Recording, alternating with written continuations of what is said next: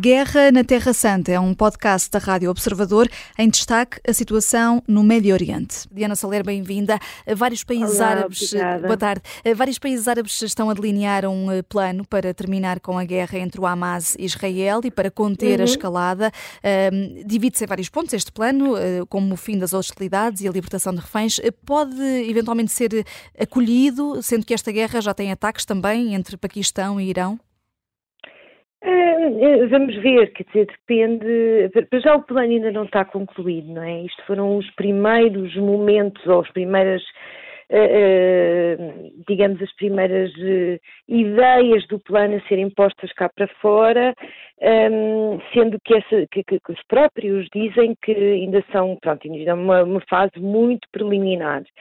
Ehm, eu acho que, se por um lado, que aquilo que- que hum, que mencionou, que é hum, a cessação das hostilidades e a- libertação dos reféns, eh, teria que estar em qualquer plano. O que este plano traz de novo é precisamente os outros dois pontos. É o o reconhecimento do Estado de Israel pela Arábia Saudita eh, e o facto eh, do príncipe herdeiro saudita já ter afirmado eh, a seguir a saber destas questões eh, que está disposto a dar esse passo em frente e o reconhecimento do Estado palestiniano pelo Ocidente, bem como a sua admissão às Nações Unidas. Portanto, eu penso que estes dois últimos passos é que podem efetivamente, de alguma maneira, criar aqui um elan que possa interessar, digamos assim, principalmente Israel. Ah, e a Palestina também, mas, mas eu lembro que a questão aqui é que não é ah, a Palestina ou a autoridade palestiniana que está em guerra com Israel é o Hamas e o que o Hamas quer é a destruição do Estado palestiniano. Não está absolutamente nada interessado se há um novo Estado eh, palestiniano, eh, dizia o que o Hamas quer é a destruição do Estado israelita e como eh, um grupo terrorista islâmico, eh, para si também não é muito importante a criação do Estado palestiniano ou o seu reconhecimento pelas Nações Unidas. Eh, o que no fundo o Hamas quer é um grande Estado árabe juntamente com os restantes proxies da chamada, do chamado eixo da resistência. Portanto, hum, é um plano que traz, diria eu, dois pontos bastante originais e que podem, de alguma maneira, interessar pelo menos partes do conflito, mas não me parece que esteja para breve. Aliás, precisamente por, por aquilo que Herzog disse, provavelmente antes eh, eh, de conhecer este plano, mas há um problema grave de segurança em Israel que o, o governo israelita eh, está interessado em resolver antes de pensar na paz. Com o conflito regional a, a escalar, a subir de tom eh, nas ameaças e acusações, Bruno Cardoso Reis, eh, bem-vindo também. Hoje o presidente israelita chegou a dizer que há um império do mal que emana de Teherão, havendo uma guerra declarada entre Irão e Israel com outros países ali à volta. Como é que fica o tabuleiro geopolítico? Eh, boa tarde. Bem, não sei se essa- esse tipo de imagem realmente tem muitos compradores em, Davos, que foi onde ele, onde ele utilizou, ou seja, no, fundo, no grande encontro do- dos empresários, dos líderes económicos e também dos líderes políticos eh, mundiais. Agora, eu acho que é verdade que essa é muita percepção da população israelita. É importante lembrar que realmente Benjamin Netanyahu lidera o governo mais à direita, mais extremista da história de Israel, mas o presidente Herzog é um líder histórico trabalhista. Aliás, de uma, uma família com uma grande história na, na história de Israel e sempre ligada à, à esquerda israelita. Eh, e, portanto, há muito essa ideia e, e eu penso que ela corresponde em parte à realidade. Houve aqui muitos erros cometidos por Israel nos últimos anos, nomeadamente, eh, inclusive oportunidades perdidas, mas é verdade que eh, também estamos a assistir a uma estratégia de expansão da, do peso da, da hegemonia, da- das ambições de hegemonia regional do Irão, com base neste chamado da resistência, ou seja, no fundo o Irão tem, tem eh, apostado em destabilizar uma série de Estados vizinhos, eh, apostado em armar milícias, armar, eh, milícias, grupos armados, grupos terroristas eh, por todo o Médio Oriente, eh, e isso tem sido um fator muito importa- importante de estabilização da região, de, eh, de criação de focos de violência na região eh, e também de uh, de ataque a Israel. Ou seja, o Hamas obviamente tem a sua própria história, a sua própria agenda, não é simplesmente um instrumento do Irão, como aliás vários destes grupos também têm as suas histórias, portanto também não se pode reduzir tudo ao Irão e à maldade, digamos, do, do regime iraniano. Agora é verdade que uh, o financiamento iraniano, o armamento iraniano são, são muito importantes uh, e também é verdade que o regime iraniano encontrou aqui uma forma de, lá está, promover a sua, uh, o seu peso na região e também de tentar, no fundo, distrair a população iraniana das enormes dificuldades internas e inclusive de toda a contestação que, que, o regime sofreu, como sabemos, nos últimos anos. ainda há poucas semanas tivemos um, a, a, a, entrega do Prémio Nobel da Paz a uma dissidente iraniana que está naquela terrível cadeia de Evian e que obviamente não pôde receber o prémio. Uh, Diana Soler, o presidente Herzog uh, também uh, já avisou que Israel perdeu a fé nos acordos de paz, como aliás tinhas dito, sendo que a situação até no sul de Gaza está cada vez mais difícil em termos humanitários, com milhares de deslocados apesar de termos agora, por exemplo, o Parlamento Europeu pela primeira vez a apelar a um cessar-fogo permanente, achas que vale de pouco à pressão que resulta aqui?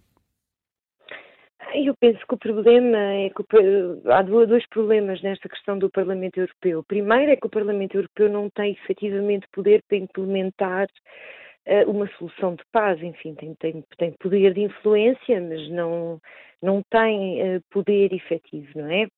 E a segunda questão é que uh, o Parlamento Europeu, e bem, juntamente com esta ideia de cessar fogo permanente em Gaza, uh, pede a libertação imediata de todos os reféns e o desmantelamento do Hamas. Ora, eu não me parece que haja neste momento alguma entidade internacional que seja capaz de ditar o desmantelamento do Hamas e, e, portanto, enfim, quer dizer, uh, no fundo, uh, o que me parece é que o Parlamento Europeu quer, acima de tudo, tomar uma posição uh, perante o conflito, até porque há uma cacofonia muito grande entre os líderes europeus e, portanto, o Parlamento Europeu, de alguma maneira, sentiu necessidade de, de, tomar uma, uma posição sobre o conflito. Agora, eh, eu penso que os próprios parlamentares, os próprios MEP saberão que, que aquilo que propõem não é uh, execuível.